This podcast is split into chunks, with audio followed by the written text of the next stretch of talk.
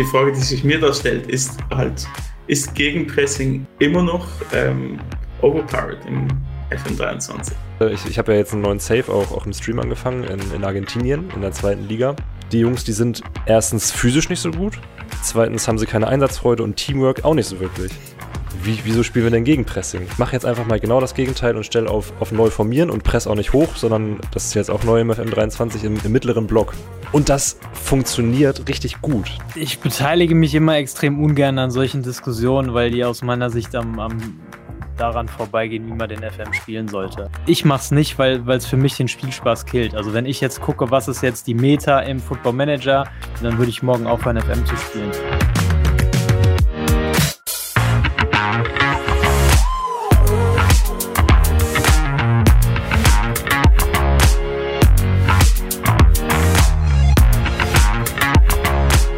Moin Moin und herzlich willkommen, liebe Freunde der Sonne, zu Episode 17 unseres Viewstream FM Talks, eures, eu, eures Football Manager Podcasts. Ähm, und heute begeben wir uns in einen äh, ganz besonderen, in ein ganz besonderes Reich im Football Manager.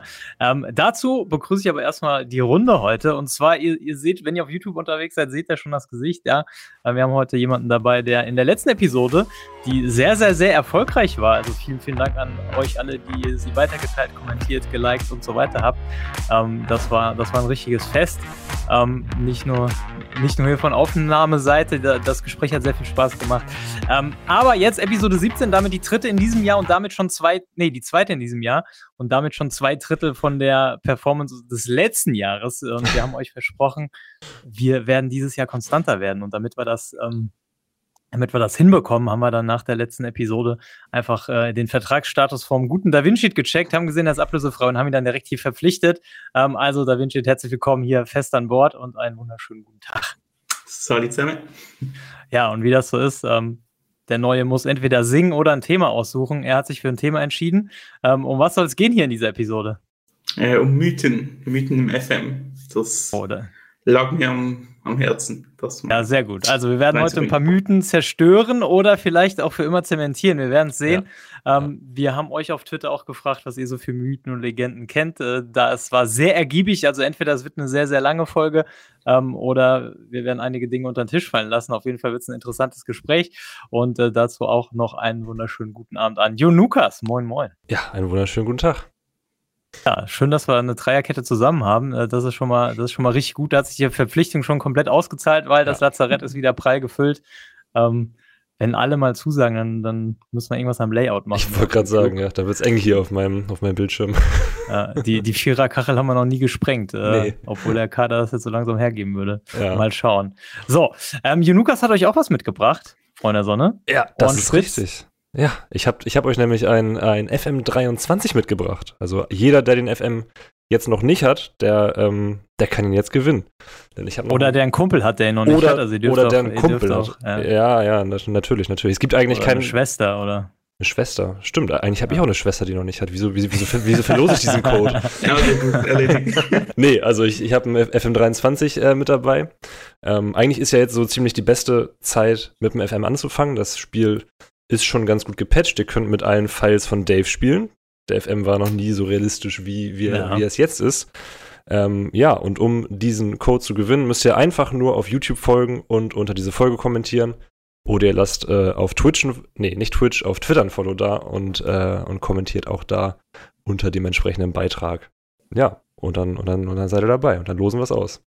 Genau. Sehr gut. Also das, das finde ich sehr gut. Wie gesagt, ihr könnt da teilnehmen, ob ihr den FM schon habt oder nicht. Ja. Ähm, wenn, ihr, wenn ihr nicht habt, verstehen wir euch eh nicht. Verstehen wir die Welt nicht mehr. Das ist richtig. Ähm, ja. Aber ja, genau. So, damit kommen wir zum Thema der heutigen Folge. Mythen und Legenden im Football Manager. Und da gibt es ja nun wirklich einige, wie auch äh, eure zahlreichen Antworten auf, auf äh, ja, Twitter gezeigt haben. Ähm, da Vinci hat auch ein paar gesammelt. Möchtest du den Einstieg machen?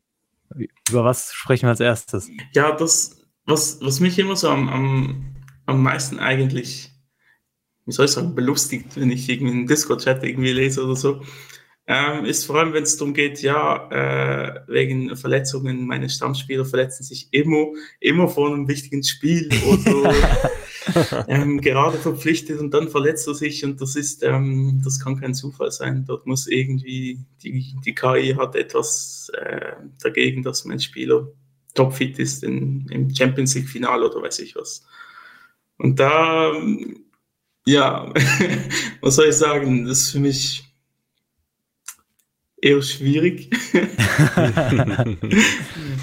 weil es, es hat es hat keine Logik dahinter. Null. Ja. Absolut null. Ja. Äh, ja. Es macht auch aus Programmiersicht überhaupt keinen Sinn. Also, ja. Das, das ja. war tatsächlich auch eine, auch eine Antwort, die öfter kam. Also zum Beispiel hier von äh, Harry Schaut nur auf Twitter. Ähm, mindestens ein Neuzugang verletzt sich kurz nachdem er zur Mannschaft gestoßen ist für mehrere Wochen. Normalerweise auch gleich sein Backup mit. So. Ist richtig. Da, und äh, du, du, hast manchmal wirklich das Gefühl, wenn du es nicht besser wüsstest, dann, dann würdest du sagen, ja, der FM, der, der guckt mir gerade zu und der wünscht mir das irgendwie. Ich, ja, der FM ist geskriptet. Ja, also komplett. Spiel, komplett. Ich, ja. ich, ich, ja. ich habe das ja mal in, in, in Fredrikstad gehabt. Da habe ich ja hab zwei Torhüter gehabt, einen jung talentierten und einen noch jüngeren, noch talentierteren. So, dann, dann wurde der erste, mein erster Keeper wurde, wurde mir abgekauft, also da, da gab es ein Angebot von, von einem anderen Verein. Der Vorstand hat, hat gesagt, ja, nehmen wir an, egal was, was du sagst, ist er weggegangen habe ich meinen zweiten Torwart aufgestellt. ist der nächste äh, Club aus dem Ausland gekommen, hat irgendwie 300.000 Euro hingelegt. Ich war damals noch in der zweiten Liga in Norwegen. Vorstand sagt, yo, verkaufen wir, keine Chance, kannst, kannst nichts gegen sagen. Dann stand ich auf einmal ganz ohne Torwart da, hol panisch am letzten Tag der Transferphase, hole ich noch irgendwie so einen 32-jährigen Zweitligakeeper. Äh, der, der, kommt an, irgendwie 12 Uhr vormittags kommt er an, 14 Uhr verdreht er sich den Knöchel. Und und, und fällt dann aus. Und dann muss ich irgendwie, da, ich habe dann so einen 16-Jährigen spielen lassen und gleich irgendwie zwei Weitschusstore bekommen. Und also da habe ich auch gedacht, also der FM, der FM ist scripted. Aber das eigentlich gerade mit dem Beispiel hast du eigentlich einen anderen Mythos eigentlich gerade zerstört, nämlich dass ja. es gibt ja den Mythos, dass sich Torhüter grundsätzlich nie verletzen, dass man nie eigentlich einen Ersatz äh, mhm. Torwart auf der Bank braucht. Ja, das stimmt. Das stimmt. Mythos zerstört. Mhm. das ja, kommt ja, trotzdem vor, definitiv. Ja. Also ähm, ja, für, für alle, die es jetzt nicht rausgehört haben, der FM ist natürlich nicht gescriptet. ähm, diese, diese Mechaniken gibt es nicht. Das ist, ist es ein klassischer Fall von Confirmation Bias? Ich glaube schon. Äh? Man, ja. man, man, man, kriegt das, man kriegt das mit, das brennt sich in einem fest und jedes Mal, wenn es so passiert, dann verfestigt sich das. Aber die fünf Millionen Male, wo es eben nicht passiert, ähm, die finden im, im, im Kopf einfach nicht statt. Ja. So, und und ähm, ja, was, was Dave auch sagt, das macht auch aus programmiertechnischer Sicht keinen Sinn. Ähm, neulich war jetzt auch wieder im FM2-Kette Discord so eine Diskussion bezüglich ähm, Verletzungen. Ja, das, das Verletzungsfile ist ja unrealistisch, weil er hat jetzt äh, sieben Verletzte gleichzeitig. So, äh, der gute Holzner, Shoutout geht raus, ähm, postet dann einfach nur ein Screenshot von dem aktuellen verletzten Status der Bayern. alle, so, was halt genau die Nummer ist.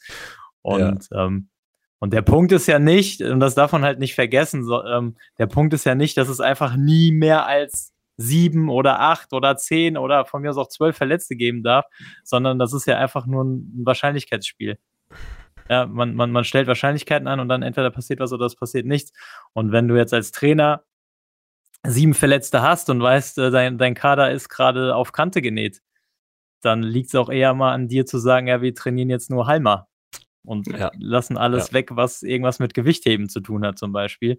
Ähm, und, und dann selbes Thema, und das ist auch schwierig, wenn man gerade in einer verletzten Misere ist, ähm, wo dann ganz oft der Spieler, der jetzt aus der Verletzungspause zurückkommt, direkt wieder spielen muss, sollte man ihn trotzdem langsam wieder ranführen, weil wenn er dann direkt wieder voll belastet wird, 90 Minuten, ähm, selbst wenn die, selbst wenn die Physios ihr Go geben für das Spiel, solltest du trotzdem im Hinterkopf haben, der Junge ist noch nicht wieder komplett im Saft, wieder komplett an der Spitze seiner Leistungsfähigkeit. Ähm, und das sieht man ja zum Beispiel auch in jeder Saisonvorbereitung, wie schnell die Spieler am Anfang der Saison ermüden. So, und das ist nach einer Verletzung ähm, eben, eben genauso. Man muss sie erst wieder ranführen und äh, ja, dann hoffen, dass dann, dass man dann irgendwann wieder die Kurve kriegt. Ja. Und ja. Äh, weil, weil Dave es eben angesprochen ja. hat. Ähm, habt, habt ihr es schon mal gehabt, dass sich ein Torwart während des Spiels verletzt hat von euch? Ich ich kann es halt nicht sagen. Ich, ich habe selten, ge also hm. ich habe so wenig gespielt. Stimmt, du spielst ja nicht, ja. Im, im, Editor, Im, Editor, hat er sich noch nicht verletzt. Ja.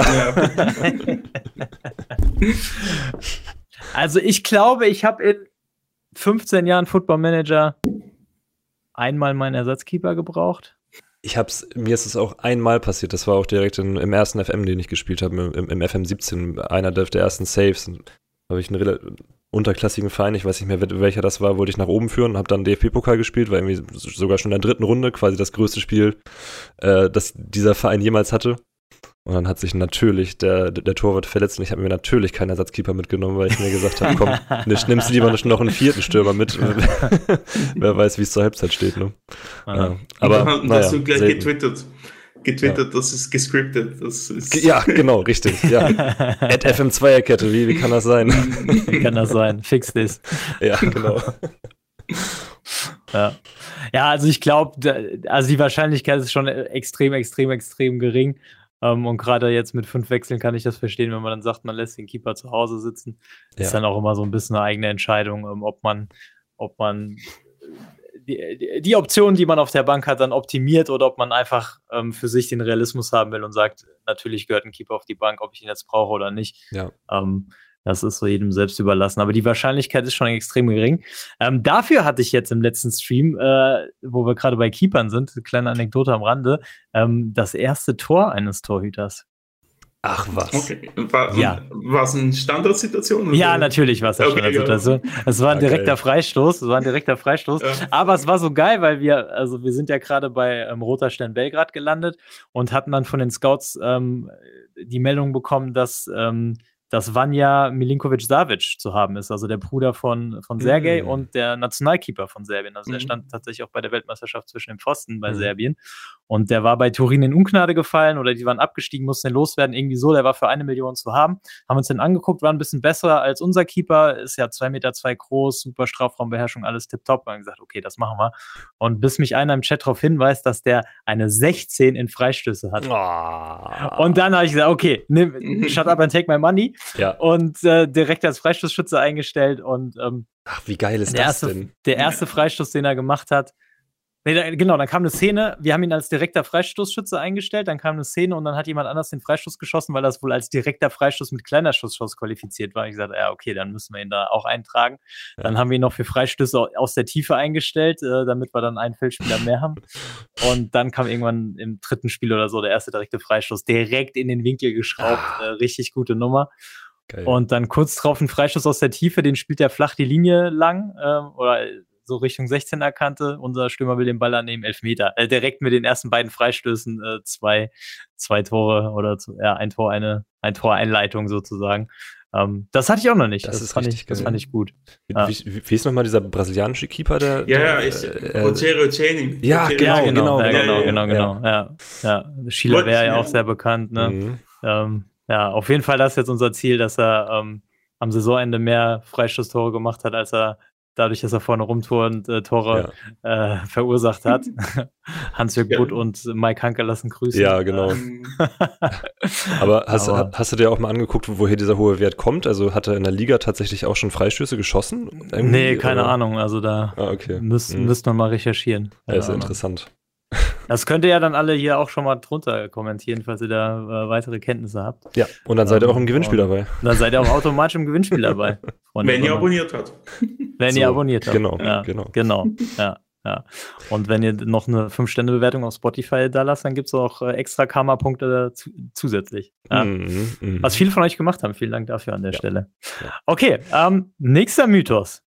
Was ähm, haben wir in der Pipeline noch? Ich, ich habe hier einen schönen, und zwar von Julius auf Twitter, und der hat geschrieben, wenn man auf sehr offensiv umstellt, gibt es nie wieder ein Highlight. äh, und ja, ist so, oder? Oder? Also ich meine, ich, ich mach's mit, ich, ich mach's, manchmal mache ich es noch. Ich weiß eigentlich, dass ich es nicht machen sollte, weil, wie Julius schreibt, dann kommt nie wieder ein Highlight, aber manchmal juckt es einem einfach so sehr in den Fingern und du willst einfach irgendwas machen, dass deine Mannschaft endlich anfängt, Fußball zu spielen oder zumindest nach vorne zu spielen. Dann stellst du auf sehr offensiv. Ja, und dann wird der Ball natürlich nur nach, nach, nach vorne gebolzt und die Spieler wissen gar nicht mehr, was, was sie tun sollen und so. Also, äh, das hat bei mir fast noch nie geklappt. Wie ist es bei euch? Ich, ich mache das nie. Also einmal im, im, in einem Spielstand, glaube ich. Mhm. Also Ähm, jetzt aber auch nicht, weil, jetzt aber auch nicht, weil dann kein Highlight mehr kommt, sondern meine, meine Denke dahinter, und das haben ja auch viele geschrieben in die Richtung, ähm, wenn man unbedingt die Führung halten will und dann auf sehr defensiv stellt, dann kassiert man garantiert ein Tor oder man darf mhm. auf gar keinen Fall auf sehr defensiv spielen. Ähm, solche Geschichten. Geht für mich in dieselbe Richtung. Ne? Die Mannschaft kennt das nicht. Du hast ja, deine Mannschaft genau. auf von mir aus ausgewogener Grundausrichtung trainiert und jetzt soll die auf einmal einen komplett anderen Stiefel spielen. Ähm, kann funktionieren. Ich würde mich aber nicht darauf verlassen. Also mein, mein Mittel der Wahl ist dann eher zu schauen, wo sind die Räume, die der Gegner mir anbietet und dann über Teamanweisung ähm, die linke Seite zu überlagern, von mir aus äh, das Passspiel ein bisschen direkter einzustellen, von mir aus auch das Tempo hochzunehmen oder auch das Pressing hochzunehmen, was ja alles Parameter sind, die, wenn du die Grundausrichtung veränderst, alle gleichzeitig gemeinsam verändert werden. Ähm, aber da dann einfach zu schauen, wo, wo sind die Räume. Mhm. Ähm, und natürlich dann halt, keine Ahnung, den Außenverteidiger von unterstützen auf Angreifen, damit man da noch mehr Läufe nach vorne hat. Ähm, da fühle ich mich wohler mit, weil es dosierter ist und weil es auch zielgerichteter ist, als wenn man jetzt einfach der kompletten Mannschaft sagt, so, komm, wir machen jetzt was ja. komplett anderes. Das ja. haben wir noch nie trainiert, aber let's go. ja, ich denke, es kommt auch immer noch davon, ähm, ist der Gegner jetzt eigentlich ein eher schlechter Gegner, der, wo du eigentlich sowieso dominieren, dominieren solltest. Ich glaube, dann kann es eher noch funktionieren, weil man ja eh stärker ist. Ja, ja da, da haben wir dann den Klassiker 3 zu, 3 zu 0,15 XG und wir verlieren 1 zu 0. Ja, ja klar, kommt auch vor. Ja, es ist ja. wie so. Ich, ich will es jetzt eher so machen, bei, bei schlechten Gegnern würde, würde ich persönlich das jetzt mal ausprobieren und sage, ey, haut einfach alles nach vorne, ist mir egal, ihr seid eh besser. Ähm, ich glaube schon, dass das mal funktionieren kann. Aber ich glaube, das ist wie so ein Mythos bastet eigentlich. Also es kann, manchmal funktioniert es, manchmal nicht, mhm. aber so als starre Regel. Ja, ja. Also äh, es gibt ja viele Leute, die schwören da drauf und, und es, es, kann, es kann funktionieren, natürlich kann es funktionieren. Ähm, aber mein, mein Ansatz ist dann, also ich, ich denke halt, was haben wir die ganze Zeit trainiert? Und das ist die Art ja. von Fußball, die wir jetzt hier spielen. Und die können wir anpassen mit, mit, vielen, mit vielen taktischen Möglichkeiten, die uns der FM bietet, mit Spielerrollen und den Teamanweisungen, die ich vorhin erwähnt habe. Und damit passiert ja auch was, aber man schmeißt nicht sozusagen sein komplettes taktisches Grundgerüst über den Haufen und mhm. probiert was komplett anderes. Mhm. So. Und ich glaube, dass das auch einfach dazu dann führt, dass kein Highlight mehr kommt, weil einfach der erste Pass direkt schon äh, nicht mehr ankommt, weil so die Mannschaft es. dann, also jetzt extrem gesprochen ja. natürlich, ne? Ähm, und dazu kommt natürlich, also, und deshalb würde ich das, da würde ich dir jetzt einfach mal komplett widersprechen, äh, Dave ich würde es gerade nicht gegen schwächere Gegner machen, weil okay. bei den schwächeren Gegnern hast du ja äh, normalerweise sitzen die ja tief und parken komplett den Bus. Und wenn du jetzt auf sehr offensiv gehst, ähm, sorgt das ja einfach nur dafür, dass deine Spieler frühzeitig nach vorne schieben, frühzeitig ähm, ähm, ja, sich schon in die gegnerische, ins gegnerische Drittel begeben. Und dann hast du eine komplett statische Offensive, weil du da einfach zehn äh, Spieler vom Gegner hast und dann alle deine noch dazu. Das heißt, es ist alles komplett dicht. Du wirst extrem hohe ähm, Anzahl an geblockten Torschüssen generieren. Du wirst, wenn überhaupt noch über die Außen durchkommen, Flanken sind da nicht so super gefährlich, es sei denn, du hast jetzt vorne so ein, keine Ahnung, Jan Koller-Verschnitt drin stehen oder sowas, der dann, an, an dem dann die ganzen äh, Verteidiger abprallen oder so. Ähm, aber gerade das wäre für mich der, der Klassiker, ich, ich weiß, ich glaube, äh, Frankie Deluxe hatte das erwähnt. Ähm, ja, typisch FM, man hat, man hat so und so viele Chancen und der Gegner macht dann aus der einen Chance das Tor. Und Debodes würde sagen, man kann zu dominant spielen, indem man einfach ja. den Gegner komplett hinten rausschnürt, äh, hinten einschnürt und der Gegner gar nicht mehr rauskommt und dementsprechend, dadurch, dass er nicht rauskommt, öffnen sich auch keine Räume, die man bespielen kann. Und äh, wenn man dann ein bisschen tiefer steht, ein bisschen vorsichtiger spielt und den Gegner nur ein bisschen kommen lässt, dann hat man vielleicht den Meter, in dem man dann nochmal einen Steckpass auf seinen Stürmer spielen kann. Ähm, und das ist dann der Platz, der vielleicht reicht, um dann nochmal ähm, die Bude zu machen. Mhm. So. Ja. Ja. Ja. So, ich, ich mache es mittlerweile, also ich, ich mache es auch nur, nur noch dosiert, also die, die Grundausrichtung hochzustellen. Auch einfach aus dem Grund, ähm, weil ich selbst nicht weiß, was dann passiert. Also ich, ich habe ja meine Taktik eingestellt, ich habe mir da Gedanken zugemacht und das hat ja auch alles, das hängt ja alles zusammen, das hängt mit der Grundausrichtung zusammen, ja. mit den Spielerrollen und so weiter und so fort. Und wenn ich jetzt sowas Elementares wie die Grundausrichtung äh, einfach mal drei Stufen nach, nach vorne stelle, dann, dann naja, dann, dann drücke ich auf Fortfahren und, und hoffe einfach nur noch und, ja, und, ja, und, ja, und habe keine Ahnung, was, was, was mein Außenverteidiger macht. Das ist viel besser, äh, aus meiner Erfahrung ist es viel besser, dann eben, was du sagst, den, den Linksverteidiger auf Angreifen zu stellen, den ZM von Unterstützen auf Angreifen zu stellen, irgendwie mal eine insgesamt eine, eine Spielerrolle zu ändern, vorne einen Zielspieler reinzubringen, sowas alles, das ist viel ja, viel zielgerichteter als, als einfach nur die, die Grundausrichtung hochzustellen. Auch wenn es man, auch wenn man manchmal get, get, äh, getriggert ist und so, dann macht man das trotzdem. Aber Ja, Hm. äh, ja, Also es ist vor allem eine emotional, also genau. wenn genau. man emotional Ja. eher so, ey, jetzt, jetzt muss was gehen, dann ja. ja, macht man eher mal so den Kurzschuss. Aber wohl überlegt ist schon eher nicht, glaube ich. So, Maßregeln und sehr offensiv. ja. Ja, und dazu kommt, glaube ich, auch so eine, so eine, so eine, das, das ist vielleicht wirklich so ein, so ein Mythos, ähm, dass es heißt, wenn man offensiver, eine offensive Grundausrichtung hat, dass man dann offensiveren Fußball spielt und entsprechend mehr Torschancen hat. Aber das ist ja auch nicht so. Also, selbst wenn man auf, auf vorsichtig spielt oder selbst wenn man auf defensiv spielt, Hm. versucht die Mannschaft Tore zu schießen. Also, das ist keine, das ist keine, das ist keine Grundausrichtung, die dann sagt, ja, wir spielen gar keinen Fußball mehr, sondern wir, wir verteidigen nur das Tor und wenn wir den Ball haben, gehen wir dann direkt wieder dem Gegner mit, weil wir das Tor verteidigen können. Das ist ja, das ist ja auch Käse. Sondern das ist einfach nur eine komplett andere Art, Fußball zu spielen, die auf komplett andere Prinzipien setzt. Also während offensive Grundausrichtungen den Gegner halt in hohen Bereichen des Spielfelds schon unter Druck setzen, mehr Pressing spielen, ähm, geht es bei einer defensiven Grundausrichtung halt dafür, die, die, den Raum vor dem eigenen Tor abzuschirmen ähm, und eben keinen Raum in, im Rücken der eigenen Abwehr zu öffnen, was jetzt eine offensive Grundausrichtung macht.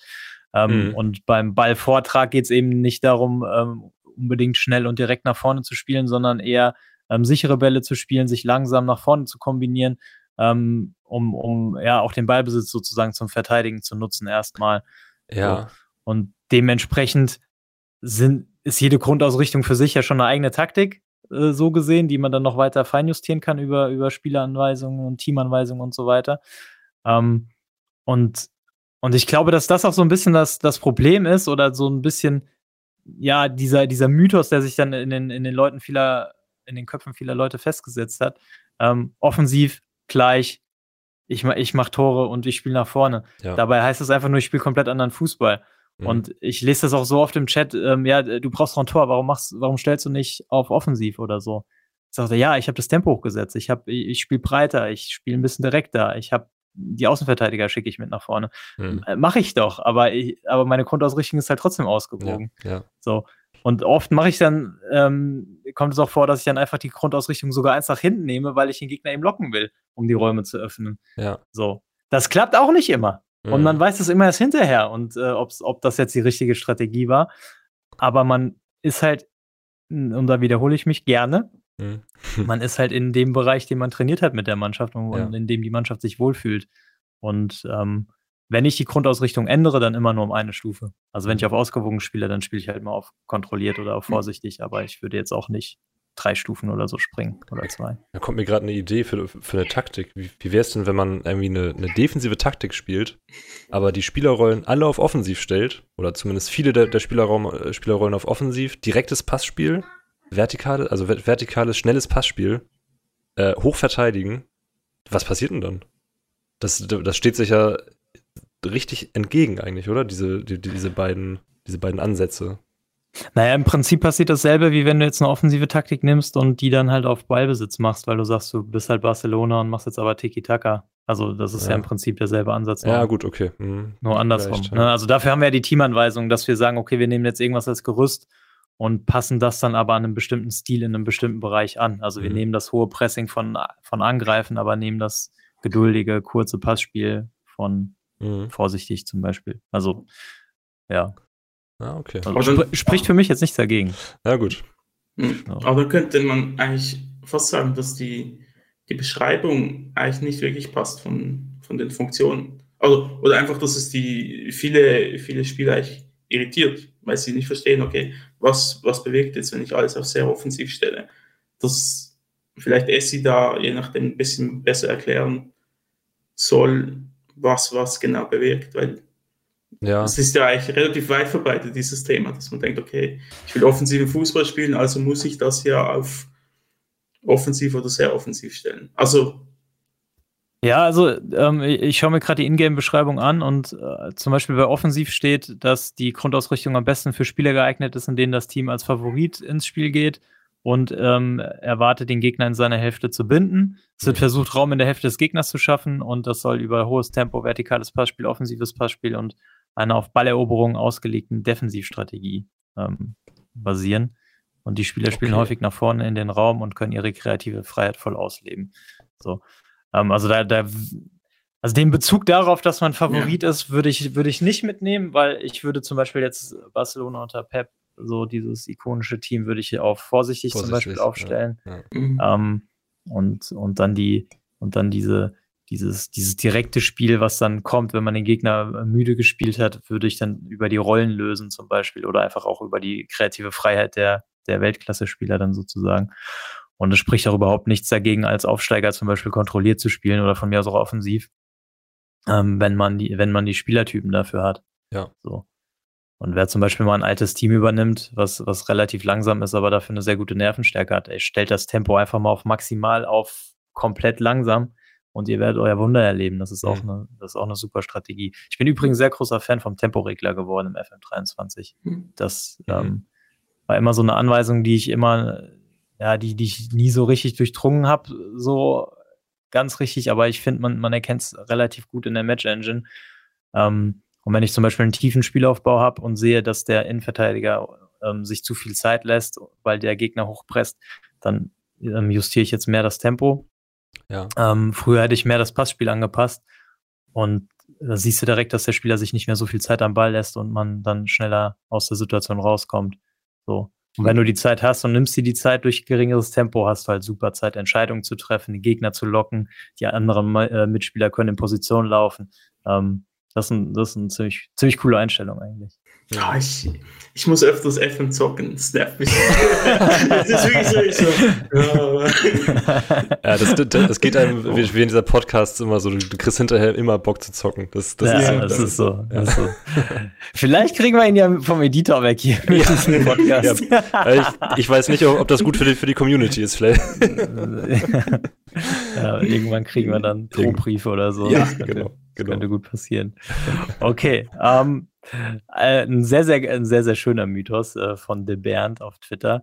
Wenn du gegen den Tabellenletzten spielst, gewinnt er garantiert. Ist so. Ist, ist kein Mythos, oder? Kein Dem habe ich absolut nichts, nichts hinzuzufügen. Ja. Next. oder auch sehr schön von Navon der Take. Äh, der letzte Platz spielt gegen dich auf einmal wie Prime Barcelona. Ja, ja, ja aber komplett. Ja, ähm, ist für mich auch eine Mischung aus Confirmation Bias und äh, das, was wir gerade taktisch besprochen haben. Ja, ist ganz oft, deine Mannschaft ist besser drauf, die unterschätzt den Gegner vielleicht ja. ein bisschen. Dann, äh, da, da schaue ich vor allem mich selber an. Dann rotiert man auch ein bisschen, weil es geht ja gegen Tabellenletzten. Mhm. Und, äh, wo soll man denn mal den dritten Keeper ranlassen, wenn nicht gegen den? So. Ähm, ja. Und, und dann meistens äh, takt, taktisch dann auch eher blauäugig zu sagen, ja komm, ja. Also Dave wird jetzt auf sehr offensiv stellen ähm, und, dann, und dann ausgekontert werden. So. Ich merke, ich habe schon, ich bin schon gebrandmarkt. So. Ja. Nein, das Gute ist, äh, im FM ist ja wie, wie im echten Fußball, die Wahrheit liegt auf dem Platz.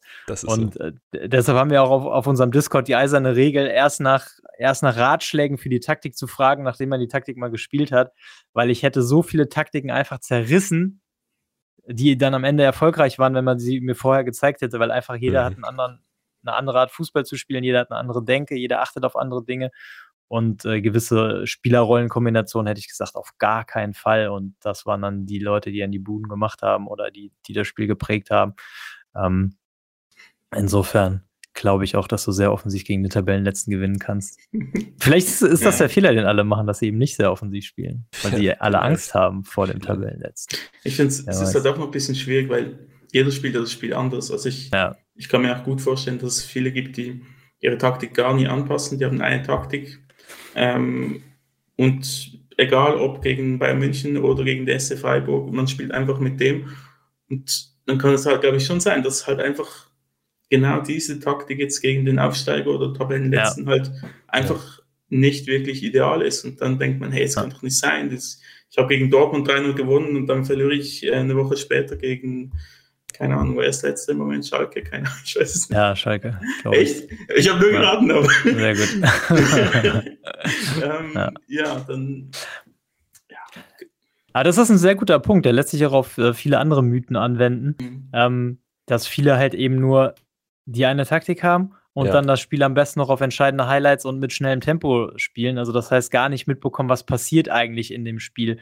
Mhm. Da kommen wir jetzt auch so in die Richtung, ähm, der Videoschiri entscheidet immer so. Ähm, äh, je höher du, je höher du gehst mit den Highlights, also je mehr du dir vom Spiel anguckst, desto mehr Ereignisse kriegst du dann noch präsentiert, weil die fallen dann halt auf entscheidend einfach weg, weil sie dann eben nicht relevant sind. Ja. Ähm, und, und wer mal ein Spiel auf vollen Highlights gespielt hat, das ist das Beste, was ihr im FM machen könnt. Ihr werdet wahnsinnig, weil ihr werdet dann jedem Ballkontakt und jeder, jeder misslungenen Ballannahme so viel Bedeutung beimessen und denken, ja. okay, wie kann ich das jetzt taktisch anpassen? Ja. Und dann guckst du auf die Uhr und es sind dann äh, trotzdem erst 8 Minuten 13 gespielt. Ähm, aber du hast schon so viel, so viel Szenen gesehen und so viel gedacht, oh Gott, er findet den, er findet den Mitspieler nicht, ich muss das Passspiel jetzt ein bisschen direkter machen oder ich muss die Rolle ändern oder tralala. Ja, ähm, ja. Äh, da, dazu kommst du gar nicht, wenn du, wenn du das Spiel auf entscheidenden Highlights guckst oder das so. Das ist so. Das ist auch immer mein, mein erster Rat, wenn, wenn, wenn mich jemand fragt, meine Taktik funktioniert nicht, was, was soll ich tun? Und frage mhm. ich oft, ja, hast du dir denn das Spiel mal angeguckt? Und oft dann, oft ist es dann eben nicht passiert. Und ich, ich mache es ja. immer ganz gerne so, dass ich, wenn, wenn ich ein Safe anfange oder wenn ich eine neue Taktik einstudiere, dann gucke ich das Spiel ganz oft auch im, im 2D-Modus, weil du ja. da eben sehr, sehr, sehr gut siehst, wie sich deine Spieler bewegen, wo der Gegner genau steht, was die Laufwege sind. Du hast einfach einen perfekten Überblick über das, über das gesamte Spielfeld.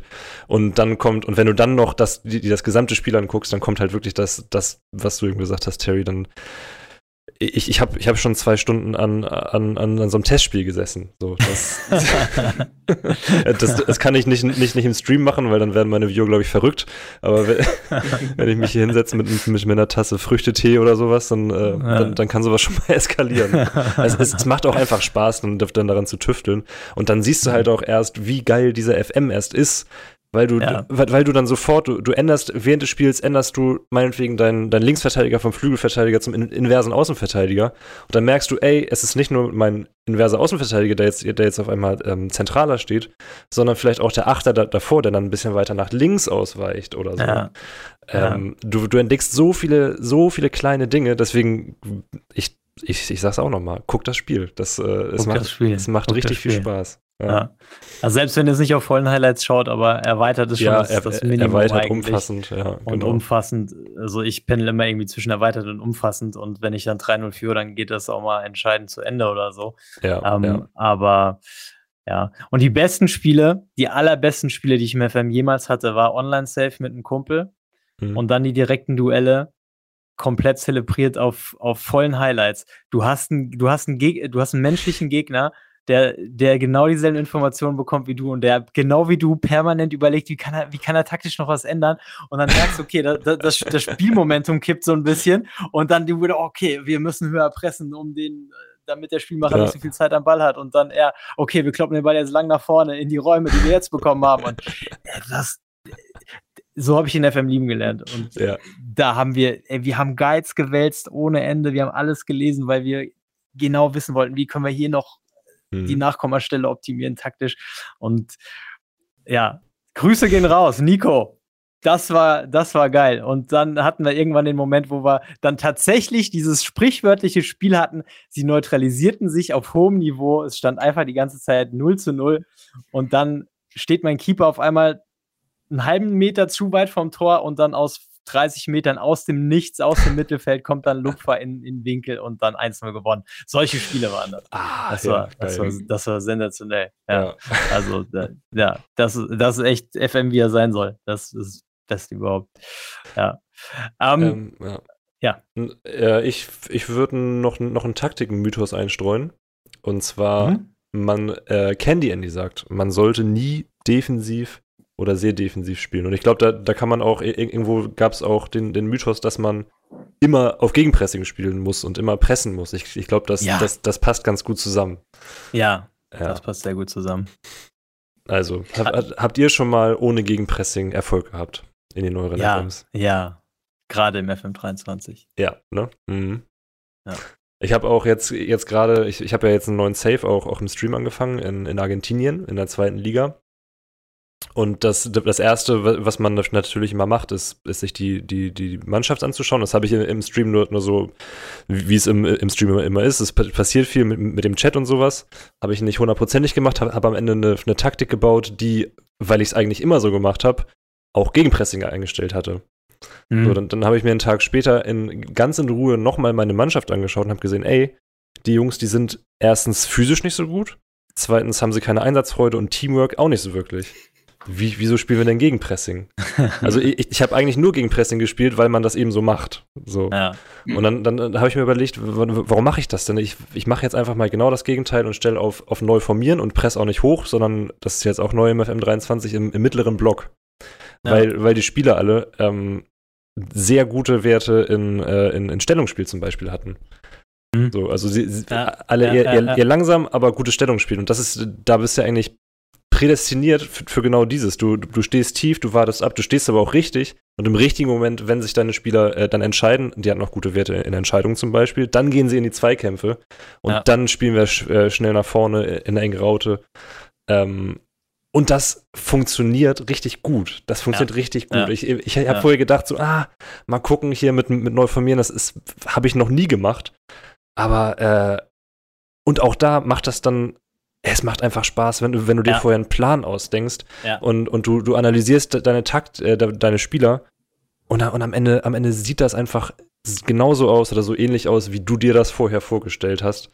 Ja. Äh, und es, es, es, ist, es ist wunderschön. Es ist wunderschön. Ja. Ja. ja. ja. Was, Für mich ist der FM23 deshalb auch der, der beste FM ja. aller Zeiten sozusagen, weil da, du hast so viel mehr taktische Möglichkeiten bekommen. Also was kennen die die Sachen, man sollte nie defensiv oder sehr defensiv spielen.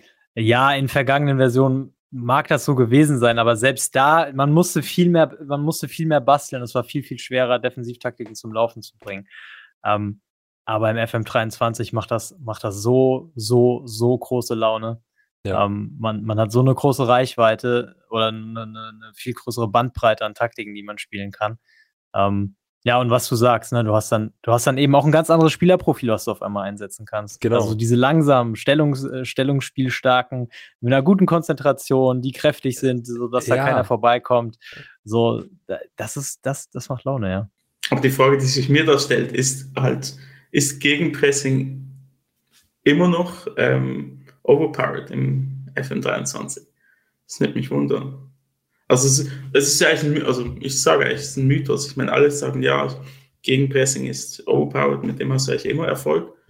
Ähm, weil ich wäre eigentlich so auf der Schiene, ich sage, ja, es hat schon was, weil für mich hat es noch einen technischen Hintergrund, mhm. aber mich würde wundern wie ihr das seht. Ist Gegenpressing, verspricht, also gibt ihr das öfters Erfolg wie alle anderen Arten von, von Taktiken?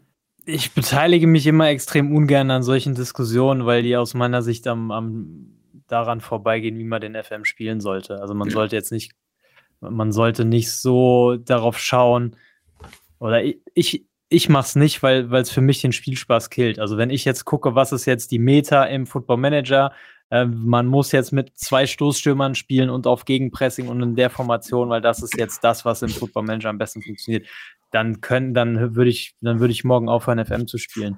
Weil mir geht es nicht darum, im, im Football Manager maximal erfolgreich zu sein, sondern mir geht es darum, im Football Manager meine Idee von einer Taktik, meine Idee von einer Mannschaftsführung, meine Idee von einem, von einem Trainerdasein umzusetzen und damit versuchen, erfolgreich zu sein. Und das ging in jeder Version vom Football Manager, war das, war das möglich. Ähm, jetzt ist es ein bisschen einfacher und dadurch ein bisschen zu, zugänglicher mit, der, mit den Defensivtaktiken. Ähm, aber das ist meine, das ist meine Art, wie ich den FM spiele und, und weshalb ich den FM liebe, weil ähm, alles andere ist für mich uninteressant. Mhm. So. Ähm, der andere Aspekt ist, ist gegen Pressing overpowered in Real Life, wäre für mich die Frage. Warum genau, spielt jede Top-Mannschaft gegen Pressing? Warum ist es ein festes Spielprinzip bei allen Mannschaften, ähm, die auf Top-Level Fußball spielen? So, und dann ist es für mich die, die, die einfache Antwort, weil es einfach erfolgsversprechender ist, weil du einfach dem, weil du mittlerweile so gute Fußballer hast, auch in den Defensivreihen der gegnerischen Mannschaften, dass du denen nicht mehr die Zeit am Ball geben darfst, ähm, um, um, Spiel auf, äh, um, um Spiel in Ruhe aufzubauen, zum Beispiel. So, das heißt, für mich wäre das dann einfach das Gegenargument, zu sagen, okay, ähm, Gegenpressing ist stark im FM, aber Gegenpressing ist auch stark im echten Fußball. Also genau. muss es auch im FM stark sein. Genau. So, das heißt ja nicht, ähm, dass, dass es dagegen dann äh, keine taktischen Mittel gibt und das heißt auch nicht, ähm, was, was mir dann wiederum wichtig wäre, dass dann in der Match Engine entsprechende Attribute auch ähm, herangezogen werden. Also, dass du jetzt eben nicht sagen kannst, ich spiele jetzt mit meinen 35-jährigen Einsatzfreude fünf Ausdauer, fünf Spielern Gegenpressing.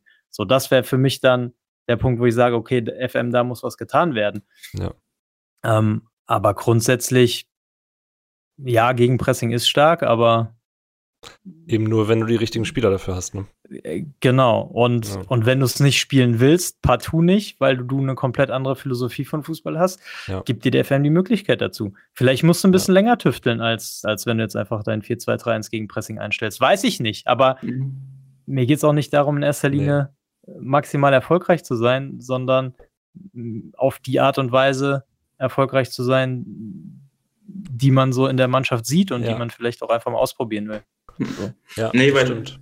weil der Grund für mich war eigentlich, oder ein Grund, warum ich das Verletzungsfall eigentlich erstellt habe, war eigentlich ähm, vor allem die, die, die Gegenpress-Taktiken, weil aus, aus meiner Sicht, ich will jetzt nicht neue Mythen kreieren, aber es ist immer auch so ein bisschen tri tricky, wenn man halt nicht ganz genau weiß, wie alles funktioniert. Aber ja. also aus, aus meiner Erfahrung ähm, ist halt die, die KI geht nicht so an die Grenzen, was die Belastbarkeit angeht, äh, wie der mhm. menschliche Spieler. Das heißt, man kann, äh, wenn man wirklich pusht, äh, 90 Minuten ähm, und man wird dafür äh, konditionell, also die Spieler nicht genügend bestraft, mhm. dann hat man da eigentlich gegenüber der KI einen Vorteil mhm. aus meiner Sicht. Und dann habe ich gesagt, okay, mit dem Verletzungsfrei bestrafe ich eigentlich genau diese Dinge wie viele äh, Sprints werden öfters, führen öfters zu Verletzungen, zu muskulären Verletzungen.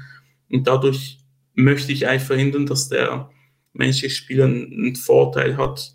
Oder wenn er es einfach einsetzt, ist die Chance einfach größer, dass er bestraft wird mit Verletzungen. Und ähm, ja. dann erklärt das vielleicht auch, warum User XY 10, 11 Verletzungen hat, weil er halt einfach gegen Press, äh, Preset-Taktik, okay, ich will alles ähm, mit ja. meinen Stammspielern und Spielern spielen, dann, ja, das ist eigentlich für mich so ähm, der Grund, warum ich für mich sage, für mich ist Gegenpressing wegen dem overpowered, weil die KI dort nicht so krass an die Grenzen geht, wie der menschliche Spieler es mhm. oftmals tut. Mhm. Aber das ist halt, kann, muss, äh, muss aber nicht sein, aber aus meiner Sicht ist da schon relativ viel Fleisch und Knochen.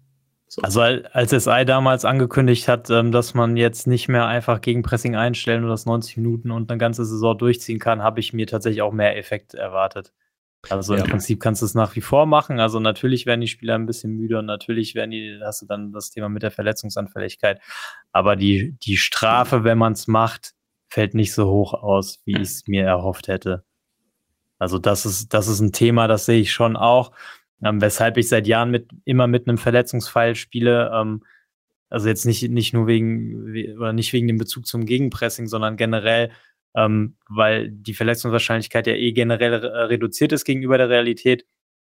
Und ich finde es einfach, ich finde es einfach schöner, wenn du diese Situation hast, wo du gucken musst, wie du deinen Kader sinnvoll einsetzt, ähm, mhm. wo du dann auch mal so eine Misere hast, dass du mal einen Jugendspieler ähm, hochziehen musst oder man ähm, Spieler positionsfremd einsetzen ja. musst, mhm. ähm, wo die Spieler sich dann in der Spielwelt insgesamt nicht so gut entwickeln, weil sie eben im Durchschnitt etwas öfter verletzt sind.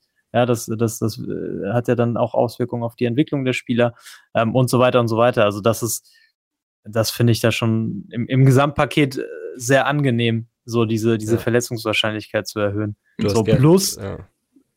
Äh, plus dann dieses ganze, diese ganze, ganze Belastungssteuerung wird halt erstmal relevant. Du kannst halt eben nicht durchpushen. Äh, also wenn du 2-0 führst, dann, dann geh halt mal mit dem Tempo runter oder nimm das Gegenpressing mal raus und stell dich mal halt mal in einen tiefen Block und lass den Gegner mal kommen. Mhm. So. Mhm. Das finde ich dann halt auch wieder interessanter von, von der, vom Spielerischen her. Ähm, etwas, was wir noch kurz im Disco besprochen haben, wegen den zweiten Mannschaften, wenn die in keiner Liga sind, die man ja. sieht, ähm, hält sich ja so das, oder stellt sich so die Frage, ähm, die entwickeln sich nicht in diesen, ja. äh, diesen Vereinen oder ähm, in der U21 etc. Ja. Ähm, und für die müsste man dann extra ähm, Testspiele vereinbaren. Das ist so, ich glaube, ich weiß nicht, ob das aus, aus dem EA-Manager kommt. Ich glaube, dort ist das, ähm, ist das so oder war das mal so. Ähm, und ich habe das jetzt vorhin auch noch kurz nochmals gecheckt und es ist eigentlich relativ einfach, wenn, ähm, wenn man Ligen lädt, also spielbar, ähm, dann klar, und die sind in der Liga, dann haben die ihre Spielpraxis. Ähm, wenn man jetzt eine Liga nicht lädt, zum Beispiel sagen wir Albanien, das ist gar nicht vorhanden, die Spieler der ersten Mannschaft, die spielen ganz normal ihre Saison trotzdem im Hintergrund. Wenn jetzt aber eine, ähm, wenn die in der Datenbank die U21-Liga gar nicht vorhanden haben, nur die Mannschaft, dann ist das nicht der Fall. Also es muss wie ähm, irgendwo in der Datenbank muss eine Liga vorhanden sein. Ob man okay. sie lädt oder nicht, ist eigentlich egal. Ähm, dann sammeln die Spieler Spielpraxis. Wenn nicht, ähm, dann wäre es theoretisch notwendig, ähm, Testspiele zu vereinbaren. Ah, okay, das ist interessant, weil ich war, ich habe auch immer, ich habe auch immer Testspiele ähm, vereinbart, aber ich habe das gemacht, weil ich gesehen habe, dass meine Spieler ähm, rot sind in, in, genau, in, Spiel, in Spielpraxis. Ja. So. Aber trotzdem kennt man, das kennt man ja zum Beispiel von den, von den Jugendspielern, ähm, wenn die keine Jugendliga haben, dass dann trotzdem steht, der hat elf Spiele gemacht und fünf Buden ja. gemacht. So, genau. da wäre es dann, wär's dann in dem Fall dann nicht nötig. Ja. Ja, okay, ja also von dem her, es ist, ist grundsätzlich ja. nicht wahr, also Mythos zerstört, aber es kann durchaus sein, dass es in, gerade in Jugendmannschaften, dass da zum Teil Spieler keine Spielpraxis bekommen. Hm, okay. Also man muss dann tatsächlich darauf achten, ob, ob ob sich da was tut in Sachen Spielpraxis und wenn, wenn ja. alles, wenn die komplett, wenn der komplette Kader im roten Bereich ist, dann äh, wöchentlich ein Freundschaftsspiel vereinbaren. Ja, genau. Kann man ja auch ja. relativ cool eigentlich einstellen, dass man sagt, wenn kein, ähm, kein Spiel mhm. äh, in dieser Woche gespielt wird, dann soll der, der Assi ein, ein Testspiel. Ja, äh, das kann man einstellen. Ja. ja, eine Mitarbeiteraufgabe. Das ist doch, das du kannst einstellen, Du kannst einstellen, jede Woche Freundschaftsspiel vereinbaren, also unabhängig davon, ob du einen Ligabetrieb hast oder nicht. No way. Du kannst einstellen, ähm, ähm, wöchentlich ein Freundschaftsspiel, monatlich, glaube ich, oder halt, wenn, wenn x Spieler aus der ersten oder zweiten Mannschaft äh, mangelnde Spielpraxis haben, dann guckt er halt einfach, es bedarf nach einem Freundschaftsspiel oder grundsätzlich einfach jede Woche. Oder, das oder, nee, oder ähm, wenn kein Ligaspiel stattfindet, dann Freundschaftsspiel. Mhm. Das kannst du auch einstellen. Das ist ja Das, das habe ich nicht gewusst. Jonas. Oh, da, da, hast, Mann, Mann, Mann, Mann, du hast viel Potenzial liegen gelassen. Du. Und, und ich mache immer hier. Das ich seit mindestens zehn Jahren, Junge. Ach du Scheiße. Ich, ich, ich, fand das ja schon revolutionär, dass man äh, vier Testspiele auf einmal abmachen kann. Und jetzt, jetzt, jetzt weiß jetzt ich auch, warum du das so gefeiert jetzt hast. Jetzt erfahre ich, dass ich das gar nicht machen muss. kann ja nicht wahr sein. und ich sitze, da, ja, da ist mega, so viel Zeit drauf gegangen. Ja, mega. Oh, also für alle, die das auch machen äh, möchten, ihr geht auf äh, Mitarbeiter verantwortlich Möglichkeiten. Ja. Dann unter Menü Spiel. Ja. Und da gibt es dann eine Anweisung für die erste Mannschaft, für die zweite Mannschaft, für die 19. Und da könnt ihr sagen, ähm, Häufigkeit, zum Beispiel, da gibt es den Unterpunkt Testspiele und dann in Klammern zweite Mannschaft oder U19 und dann ähm, könnt ihr einen Haken setzen bei Trainer vereinbart Testspiele, also ob ihr das delegieren wollt an den Trainer der U19 zum Beispiel. Und dann ähm, ist da drunter der Punkt Häufigkeit und da habt ihr dann die Auswahl zwischen ein Testspiel arrangieren, wenn die ganze Woche kein Spiel stattfindet ähm, oder ein Testspiel arrangieren, wenn elf oder mehr Spieler der zweiten oder der Jugendmannschaft mangelnde Spielpraxis aufweisen oder wöchentlich arrangieren, alle zwei Wochen arrangieren oder monatlich Ja, vielen Dank dafür. So. Also, und wenn ihr das benutzt, müsst ihr da trotzdem ein Auge drauf haben. Ich hatte das schon vereinzelt. Ich weiß nicht, was, was Auslöser war, dass die dann trotzdem kein Testspiel arrangiert haben. Da muss man dann wieder auf die äh, Lösung ausweichen, mehrere Testspiele zu vereinbaren. Ähm, aber grundsätzlich äh, kann man das outsourcen an die Mitarbeiter, ja. Grandios. Hat schon wieder gelohnt, der, der Podcast, der, oder? Aber wirklich, aber wirklich. Die, dieses ganze Thema Testspiele, das, das ist unendlich bei mir, glaube ich. Also, ah. wenn, wenn, wir in zwei Jahren noch, noch mal drüber reden, dann, dann gibt es das nächste Feature, von dem ich noch nie was gehört habe. ähm, Testspiel ist auch ein gutes Stichwort, da wollte ich vorhin noch drauf einsteigen, als du meintest, dass du dir schon mal zwei Stunden so ein Testspiel analysiert und optimiert und angeschaut hast. Ja. Ähm, ich zum Beispiel schaue mir kein Testspiel an. Uh. Nie. Never ever. Okay. Ich stelle meine Taktik ein, ich mache die Vorbereitung, die Testspiele macht der Co-Trainer oder ähm, jetzt mit dem FM2-Kette-Skin mit, äh, mit Instant Result-Button äh, mache ich die Aufstellung und drücke dann auf Sofortergebnis. Ähm, aber äh, vielleicht ist, das auch, vielleicht ist auch ein Mythos, dem ich aufgesessen bin, aber äh, ich habe die Erfahrung gemacht, Testspiele haben überhaupt gar keine Aussagekraft ähm, über deine Taktik, weil du wechselst die ganze Zeit, der Gegner wechselt die ganze Zeit, es ist überhaupt kein Wettkampfmodus, die sind alle irgendwie noch halb im Urlaub, mhm. ähm, die sind alle irgendwie komplett müde von, von der Fitnesseinheit, die, die die ganze Woche stattfindet, die Spielpraxis ist komplett im Keller, das heißt, die, die machen viel mehr Fehler, es ist alles so, es ist halt kein Pflichtspiel. So, ja, das heißt, ja. für mich startet das Optimieren der Taktik an Spieltag 1. So. Ähm, hat zur Folge dann natürlich, dass ich die ganze Vorbereitung eine Taktik einstudiere, die, die dann nicht optimiert ist, sozusagen.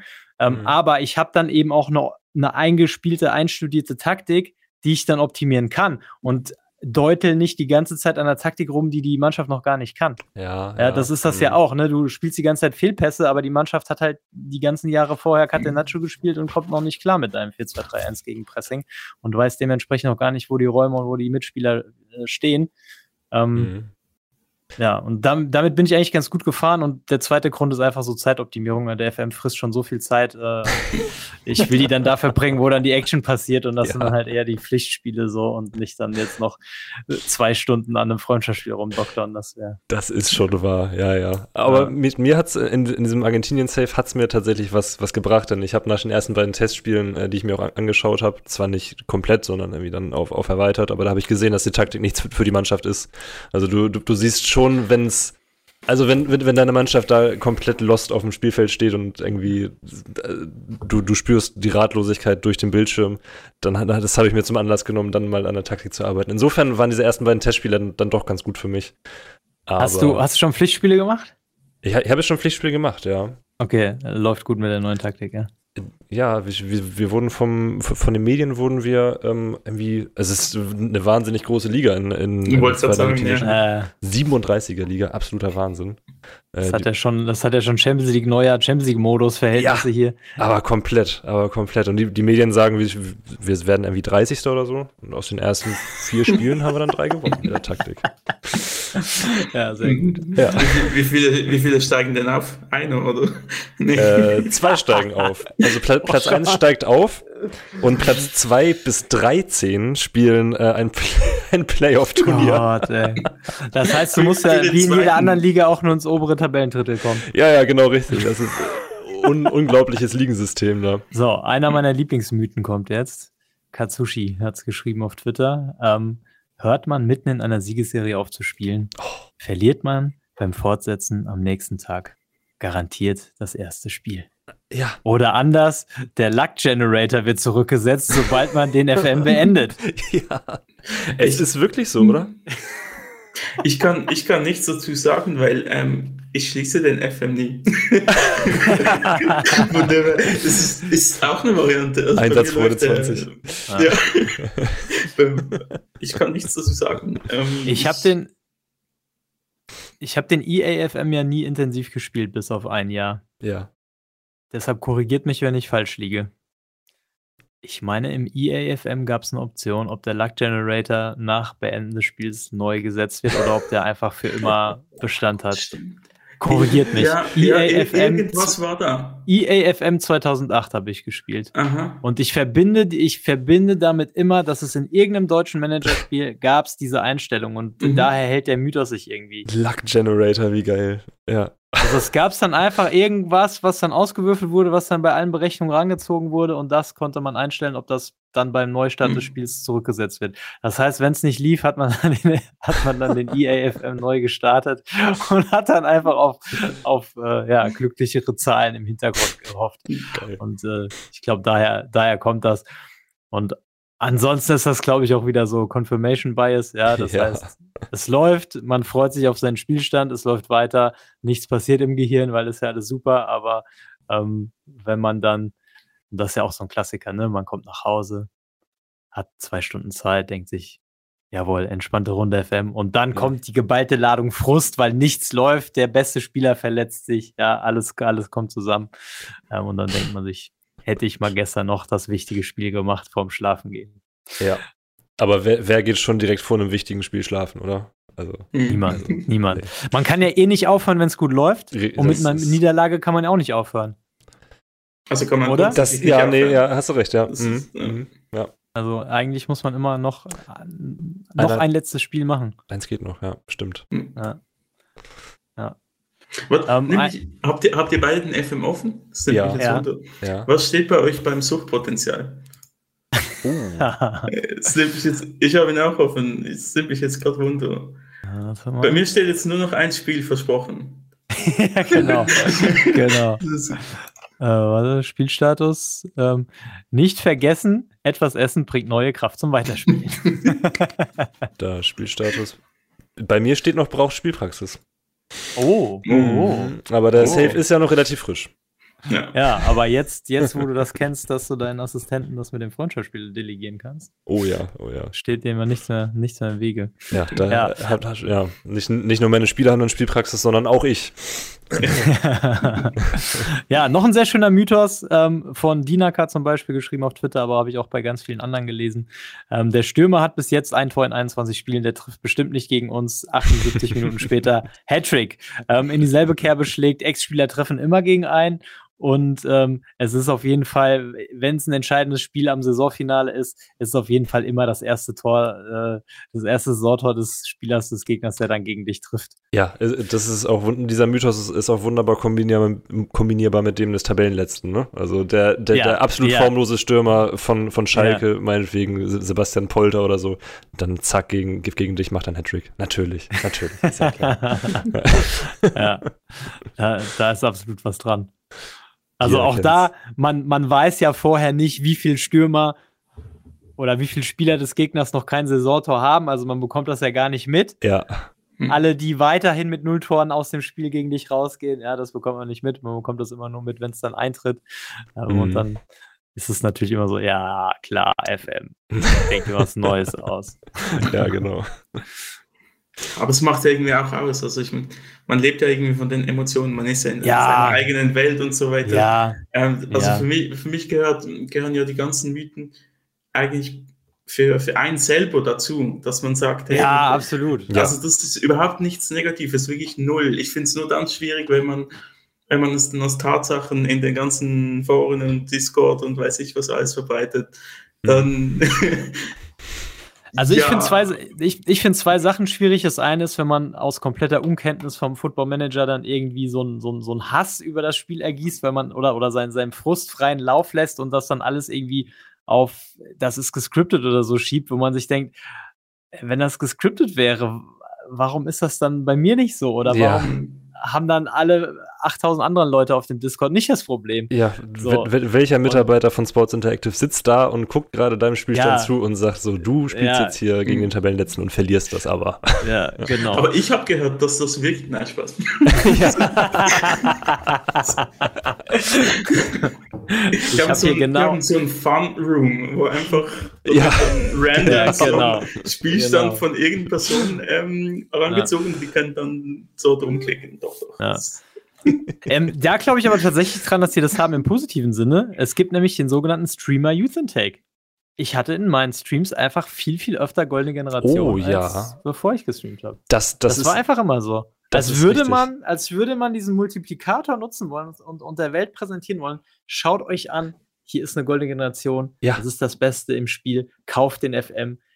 So, und dann kaufst du den und dann hast du nur so schrottige Youth Intakes, die mit einer Note 1 angekündigt ja. werden und dann kommt dann nur so Schrott bei raus. Ich, ich, ich sehe es auf äh, Twitter immer, wenn, wenn, wenn sich die, die, die Leute be beschweren. Erst, erst, erst das Bild, die, die, die Vorschau, überall eine 1 plus, 1 plus, 1 plus und dann der, der Youth Intake äh, zweieinhalb Sterne maximal.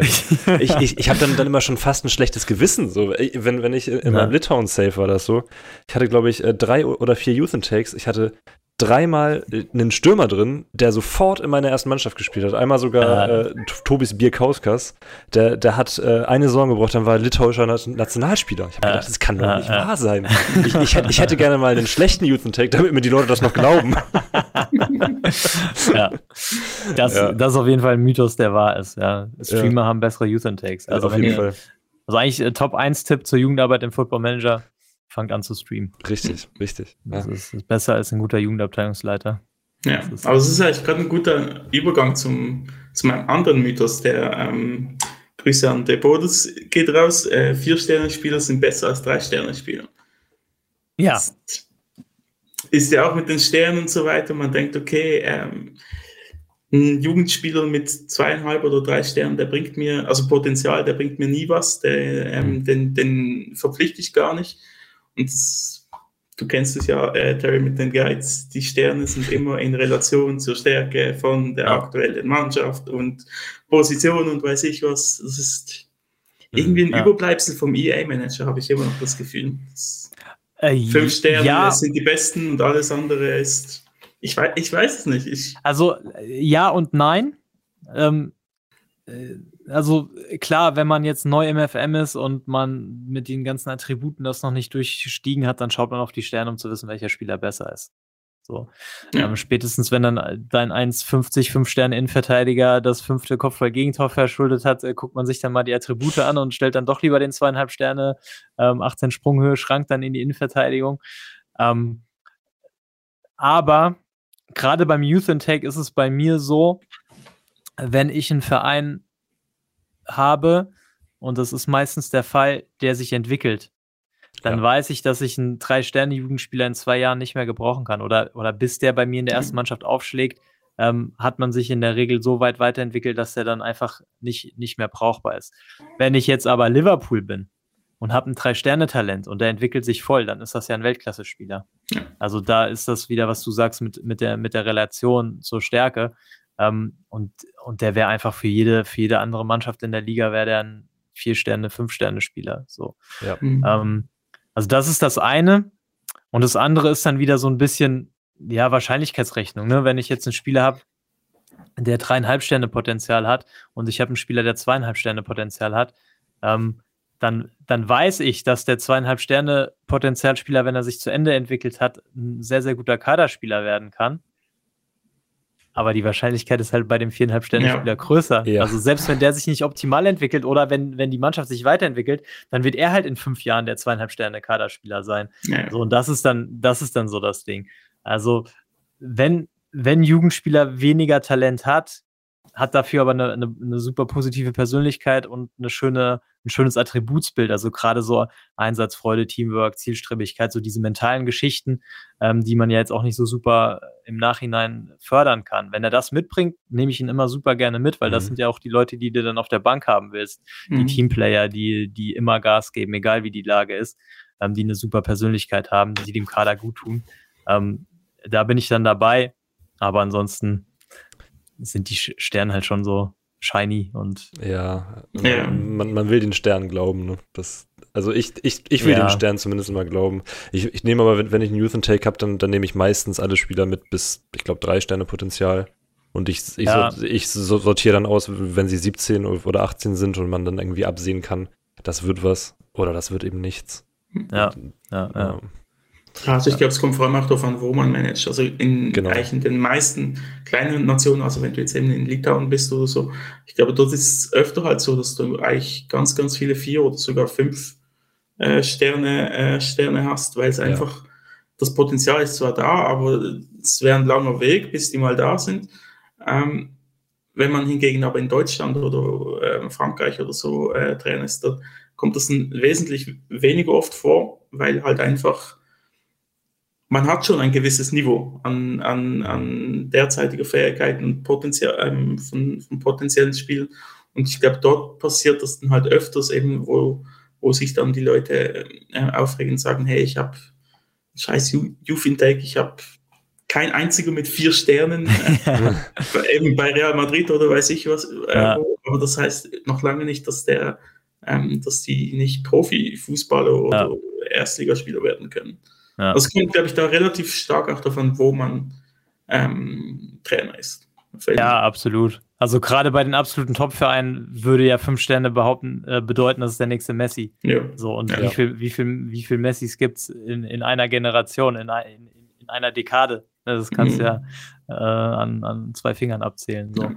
Und äh, ähm, ja, und da einfach zu wissen, drei Sterne ist halt schon potenziell Weltklasse und dazu kommt dann natürlich auch der Punkt, du kennst die Spiele ja noch nicht so gut. So, das heißt, wenn er sich dann entwickelt und dann hat er auch noch eine gute Form, bringt seine Leistung, dann wird er auch ganz schnell mit vier Sternen bewertet, zum Beispiel. Ja. Also, mh, hm, ja. ja. Wichtig, Sterne. Ja, das, das ist, ja, das ist, das ist ein, das ist ein fleischgewordener Mythos. Das stimmt. Das stimmt. Ja. Und da, da gab es, ich, ich weiß, wir sind jetzt schon eine Stunde sieben dabei, aber da, da gab es noch, noch, noch einen Mythos, der, ähm, der, der ich, ich, ich habe ihn jetzt nicht vor mir, aber der, der hieß irgendwie, ähm, ganz oft ist es so, dass nicht unbedingt der Spieler in deinem, äh, auf, auf einer Position, der vier Sterne oder fünf Sterne hat, performt, sondern eben der Spieler, der dann äh, rotiert reinkommt, vielleicht anderthalb, zweieinhalb Sterne kommt und der bringt dann die Leistung, der schießt dann die Tore. So, Don Vigno auf Twitter. In jedem Kader gibt es einen Spieler, den man eigentlich nicht wirklich braucht, der aber nach ja. mehreren Einwechslungen solidere Leistung bringt als der ursprünglich auf der Position eingeplante Spieler. Leicht besser ja. formuliert als, als ich gerade, aber genau das, ja. Deshalb habe ich es nochmal vorgelesen. Danke, äh, Terry. Damit er sich dann auch wiedererkennt. Sehr gut. Ähm, ja. ja. Ähm, weiß ich, ob das ein Mythos ist, aber ich glaube, das ist so dieses, dieses Eric Choupo-Moting-Phänomen. So. Bestes Beispiel, ja finde ich. Also das ist so, das sind alles gute Fußballer, sonst wären sie nicht in deinem Kader. Und wenn er dann auch nur zwei Sterne hat, ist das ja trotzdem für deine Kader eine brauchbare Bewertung. Ich würde jetzt nicht elf Zwei-Sterne-Spieler aufstellen, wenn ich es vermeiden nee. kann, aber ähm, das ist eben einer, der in der funktionierenden Taktik seine, seine Rolle erfüllen kann und der dann natürlich auch mal eine Bude macht oder eine Vorlage gibt oder mal den entscheidenden Zweikampf gewinnt. So ja. entsprechend, ja. entsprechend seiner Fähigkeiten. Ja. Und wie im echten Leben gibt's Form und gibt's mal eine gute Phase. Und was man ja auch nicht vergessen darf, das äh, schließt jetzt so ein bisschen die Gegenpressing-Thematik von vorhin mit ein, ähm, der ist dann meistens auch frisch. Ja, das stimmt. Du hast das stimmt. alle anderen, mhm. alle anderen haben 30 Spiele in den Beinen.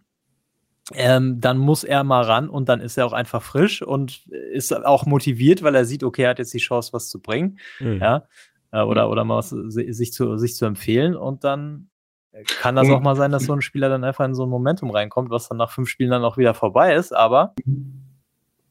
Aber, aber es kann auch sein, dass einfach er eine sehr hohe ähm, versteckte Wertung für Konstanz hat. Das kann auch Zum sein. Zum Beispiel, ja. Also wenn du, ja. ja. Ich habe das mal in einem, in einem Duisburg-Safe gehabt. Den habe ich, das war mein, mein längster Safe, den, den ich jemals gespielt habe, bis 2043 oder sowas oder, oder 2045. Da habe ich ähm, ich glaube, das war Ende der, der, der 30er Jahre, habe ich dann schon Champions League gespielt und sowas, ein, ein richtig gutes Transferfenster gehabt, habe ganz viele teure Spieler gekauft, auch für Rechtsaußen.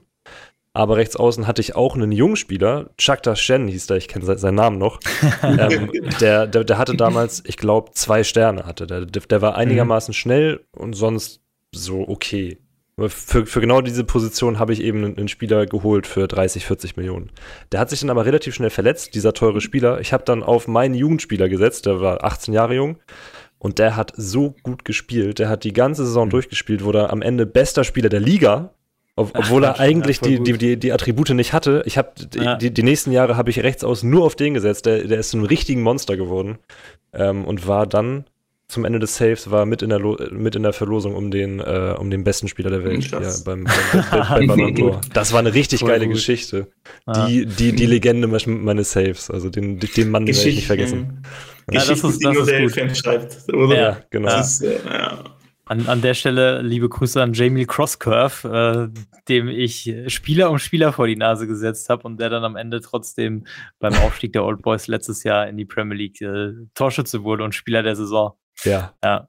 Und der war eigentlich schon dreimal aussortiert und kam dann immer wieder, bis, bis dann die letzte Aussortierung dann endlich gesessen hat. Aber ähm, irgendwann waren wir dann halt auf Premier League Niveau, dann war's dann, war dann Schicht im Schacht. Aber ja, das sind die schönen Geschichten im ja, FM. Absolut. Das stimmt. Ja. Ja, wir könnten noch, äh, wir könnten noch viele weitere Mythen äh, auftischen. Ja. Ihr habt, ihr wart wirklich sehr, sehr fleißig auf Twitter. Auf Insta habe ich jetzt noch gar nicht nachgeschaut, das tut mir leid. Ähm, aber wenn ihr das, äh, wenn ihr da noch ein bisschen mehr lesen wollt, äh, lohnt sich das auch, äh, bei uns auf Twitter zu folgen, da mal reinzuschauen, was es da noch gibt. Ähm, kommentiert gerne eure Mythen, ähm, die ihr noch habt, unter das Video, unter dem Podcast, äh, auf Twitter und so weiter. Und wenn ihr schon da seid, wie eingangs gesagt, ähm, verlosen wir einen Football Manager 23 an alle, die auf YouTube abonniert sind und äh, diese Episode kommentieren und auf Twitter folgen und äh, da drunter kommentieren. Also eins von beidem reicht. Könnt ja. natürlich gerne beides machen, habt da doppelte Chancen. Ähm, Ja. Und wenn ihr Themenvorschläge habt oder ähm, ja, wie die vielen Wortmeldungen hier mit einbringen wollt, lohnt sich auf jeden Fall sowieso der Follow auf Twitter. Ähm, oder schreibt uns eine E-Mail an info at wirstreamfm.de. Ähm, dann nehmen wir eure Wortmeldungen und eure Fragen gerne beim nächsten Mal auf. Ähm, ja, bis dahin. Gibt es noch was zu ergänzen? Ja. Ich glaube nicht. Ich, ja? ich streame jeden Sonntag um 18 Uhr meine Karriere aus Argentinien. Jawohl! Rein da, rein da. Sehr gut. Das, das ist wichtig. Ähm, genau, schaltet da ein, auf Twitch vorbeischauen. Wir müssten mal wieder eine Episode machen, äh, wo wir einfach mal über unsere Spielstände quatschen. Da gibt es, glaube ich, auch relativ viele Stories zu erzählen. Ich glaube auch. Mittlerweile. Ja. Haben wir, haben wir schon lange nicht mehr gemacht. Das, das Und können Dave, wir machen. Dave erzählt einen Schwank aus seinem Editorleben. Genau. ja. Aber wir, wir, haben ihn ja heute, wir haben ihn ja heute dazu gebracht, dann auch mal ein Save zu starten, glaube ich. Um, um, dann, um dann mit sehr offensiver. Grundausrichtung die Tabellenletzten aus dem Stadion zu schießen. Ja, aber etwas, ich, ich kann etwas noch auf den Weg gehen für, für das nächste Update.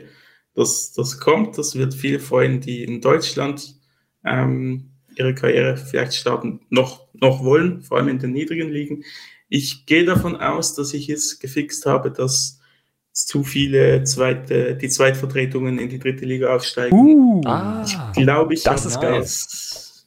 Zumindest Nice. relativ viel, ähm, also stark abschwächen können, Ja. ohne jedoch das hart gecodet zu fixen, dass gar niemand aufsteigen kann. Mhm. Es ist, ähm, hat mich Nerven gekostet, bis zum.